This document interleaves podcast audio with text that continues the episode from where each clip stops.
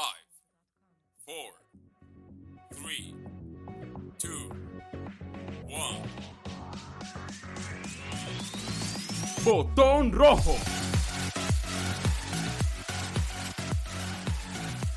Hola, bienvenidos a Botón Rojo, un espacio creado y producido por Somos Misil, agencia creativa. Este espacio es para todos aquellos que vibran con las marcas. Mi nombre es Valeria Serna y estaré con Camila García en este episodio, además de que tendremos una invitada súper especial. Estamos muy emocionados de presentarles nuestro episodio 01 con un tema muy interesante y que aplica para clientes y marcas. Pero antes, vamos con nuestro código de hoy. El código.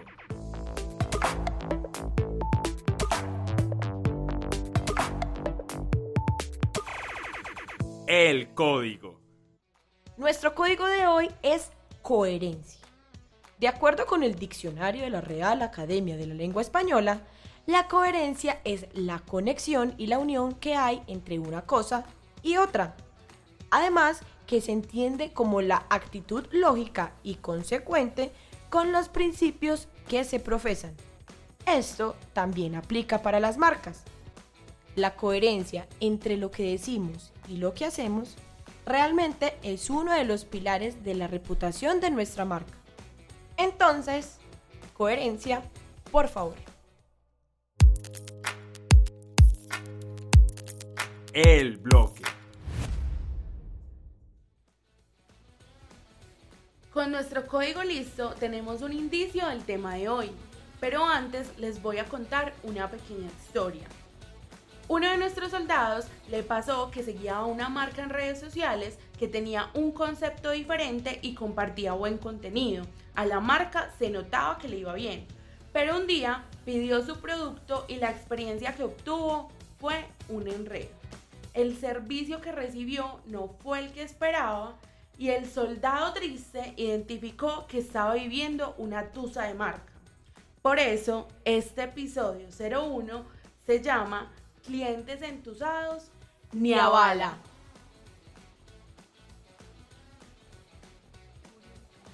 Para este tema vamos a tener una invitada muy especial y me tocó a mí presentar a nuestra CEO, Tatiana López. Tati, ¿cómo estás? Hola Cami, súper bien, muy contenta de estar aquí con ustedes, esperando que sea de contenido muy de valor para las personas. Tenemos una pregunta para iniciar, muy sencilla.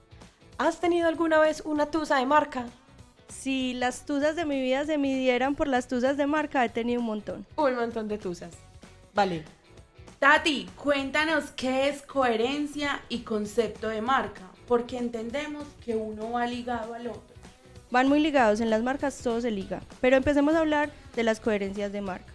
Las coherencias de marca se basan en comunicar lo mismo de manera distinta y tienen tres puntos básicos.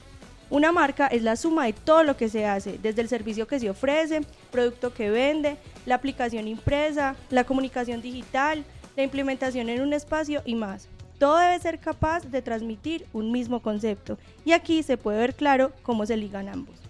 Todo se basa desde el ADN. Tener definido nuestro concepto de marca es aquello que nos hace distintos a la competencia.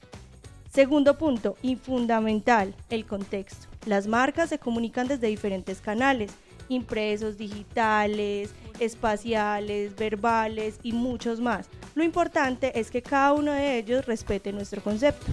Y el tercero, que es el más importante de todos, es el tiempo. Una marca necesita tiempo para poder ser marca. Nosotros no salimos siendo una marca, salimos a empezar a ser una marca, a contarle a la gente qué somos y cómo vamos a dejar huella en. Para eso se necesita una gestión consistente para que nuestra marca y su concepto calen el público objetivo que tenemos. ¿Y cuáles crees que son esos sectores en los que es más difícil mantener o tener esa coherencia de marca? Empecemos más que por el se- sector, es las marcas que carecen de un concepto de marca, ¿cierto? Entonces cuando una marca no tiene un concepto de marca, es decir, que no sabe quién es, qué lo hace único y diferente o por qué hace lo que hace, no va a generar nunca una marca. Entonces hay sectores que no se preocupan por generar esas marcas o por tener un concepto. Lo único que les importa es un loguito bien puesto y nada más. El sector inmobiliario, por ejemplo, ahora es que está viniendo a crear marca a través de sus proyectos inmobiliarios, pero antes era construir un proyecto y pare de contar. Y nos estabas contando que habías tenido muchas dudas de marca. ¿Crees que alguna de esas dudas fue por falta de coherencia o cuáles fueron esos factores que te hicieron sentir entusada? Hay uno muy importante y es que a veces las marcas no miden el alcance que tienen y se ponen a prometer cosas que no van a cumplir. Ahí la coherencia empieza a fallar. Entonces, lo más importante es entender hasta dónde voy yo y hasta dónde va mi marca. Y si mi servicio soporta lo que yo estoy queriendo hacer como marca. No es prometer por prometer, es mejor prometer un poco que prometer un montón de cosas para notarnos más grandes. Empezar paso a paso es fundamental para poder ser coherentes. Yo creo que lo que más me han tusado es esas marcas que por creerse grandes, lo único que hacen es incumplirle a la gente. ¿Y cuáles han sido eh, esos sectores específicos en los que has visto mayor crecimiento de la coherencia de la marca? Ya nos contaste del sector inmobiliario. ¿Qué otros, puede ser de servicios o de productos, has visto que pueden y le han reforzado ese, como ese impulso a crear la coherencia de su marca? Yo creo que hay marcas que han jalado a los sectores más que el sector completo en sí. Creo que el sector inmobiliario ha hecho un muy buen trabajo en conjunto, pero a diferencia del sector inmobiliario, creo que por ejemplo el sector económico con los bancos hay una marca que los ha jalado a todos. Entonces, al prometer sus servicios y cumplirlos, al tener un tema de innovación, al tener un tema eh, claro en cómo se presta su servicio, ha hecho que jalona su sector. Entonces yo creo que el sector económico ha tenido marcas que lo jalonan, ¿cierto? También creo que el sector de restaurantes hay marcas por las que podemos sacar la cara, pero creo que ahí es donde uno vive más las tusas porque prometen unos platos que uno ve en las fotos y dice, wow, lo mejor del mundo y llega y es una cosa repelle. Entonces uno que siente una tusa. Así es. Tati, entonces para estas personas o estas marcas que están comenzando su emprendimiento o su empresa, ¿Qué tres consejos les darías o les recomendarías en este tema? Lo primero es que se catapulten a pensar antes de un logo en una marca. ¿Quién soy? ¿Qué me hace único y diferente? ¿Y por qué hago lo que hago? Empezar por ahí hace que la marca ya se viva diferente. Y de ahí puede salir el propósito superior de marca.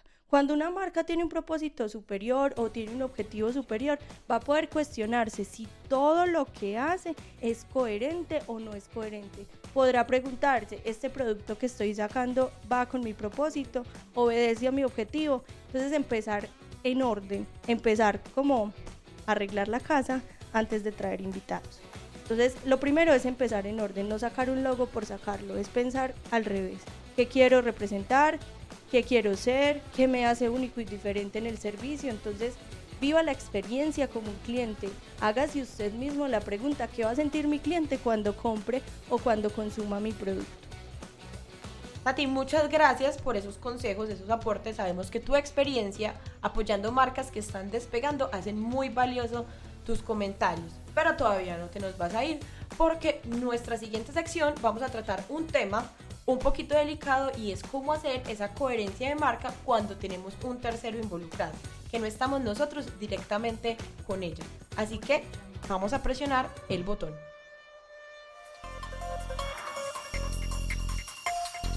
Presiona el botón. Le haremos tres preguntas a Tati, pero esta vez nosotros seremos el Pentágono y ella será el presidente de Estados Unidos. Ay, ay, ay. ¿Lista, Tati? Recuerda que esta sección está inspirada en la posibilidad que tiene el presidente de Estados Unidos para lanzar un misil en cualquier momento, porque así queremos que sean ustedes quienes nos escuchan, que puedan lanzar su misil cuando quieran. Tati, ¿es mejor que yo maneje mis propios clientes o puedo conseguir un community? Miren, aquí hay un problema que pasa muy recurrentemente y es que podemos hacer de todo porque es más barato y a veces lo más barato es lo que sale más caro. En este orden de ideas yo creo que es fundamental que se tenga un community desde cero para que la comunicación sea coherente, para que se atienda a tiempo. Entonces voy a poner el ejemplo de una cocina oculta. Mientras cocino, atiendo el celular, eh, ando el de- despacho al de domicilios, hago otra cosa, entonces creo que es saturar el trabajo o limitar demasiado la atención del cliente o rayar en una atención no muy buena porque estoy de afán, porque soy cortante, porque no soy ameno y ahí es donde aparecen las tusas de marca. Tati, ¿cómo hago para que mi community sí responda a lo que quiero mostrar como marca? Bueno, hay un tema muy importante, Cami, y es que más que el community, todas las personas afín con la empresa deben conocer el concepto, vivirlo y sentirlo, para que no solo él responda a lo que tú quieres, sino que él responda y los demás respondan lo que la marca necesita, lo que la marca debe mostrar, la marca debe sentir. Entonces, lo primero y más importante es hacer, vivir y transmitir el concepto de la marca. Además del concepto de la marca, la coherencia llegará cuando yo ya me siento parte, me siento amando ese concepto, lo vivo, está ahí, yo lo voy a mostrar muchísimo más fácil. Entonces no se ve postizo, no se ve ficticio, no se ve plano y para eso puedes crear junto con él un protocolo de respuesta donde tú evalúes qué está pasando, cuáles son los posibles casos a responder, cuál es el posible caso con un cliente y tengas un control. En nuestra agencia tenemos un servicio que se llama Infiltrados, espero que les hablen más adelante de eso y ahí podrás estar evaluando constantemente cómo es tu atención y decir qué acciones de mejora rápida debes hacer como marca. Tati, súper interesante toda esta información que nos das, pero quiero hacerte una última pregunta. En este tema cabe un plan de fidelización. Vale, como les contaba frente al concepto de marca, hay algo que es fundamental y es el objetivo de marca. Es que las marcas sepan para dónde van y qué es lo que quieren lograr. Entonces siempre que haya un cliente, vale la pena tener un plan de fidelización donde sin duda hagamos esa recompra o se pueda generar esa recompra. Ejemplo, si el objetivo es vender rápido, entregar rápido, entonces el plan de fidelización debe basarse en ese objetivo para que el cliente pueda sentir que la marca está cumpliendo, que la marca está siendo coherente, entonces la información debe llegar rápido, todo lo que pasa alrededor de esta fidelización debe ser coherente con el concepto de marca.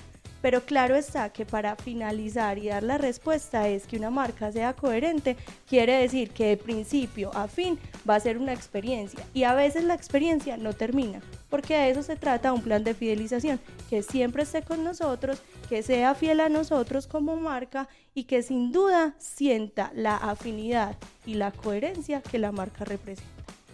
Tati, la ñapa, para cerrar esta sección, ¿qué frase le dirías a esas marcas con respecto a la coherencia? Un concepto de marca sólido transmitirá lo que significamos en cada punto de contacto y permitirá posicionarnos de manera firme, relevante y sustentable en el mercado. Presiona el botón.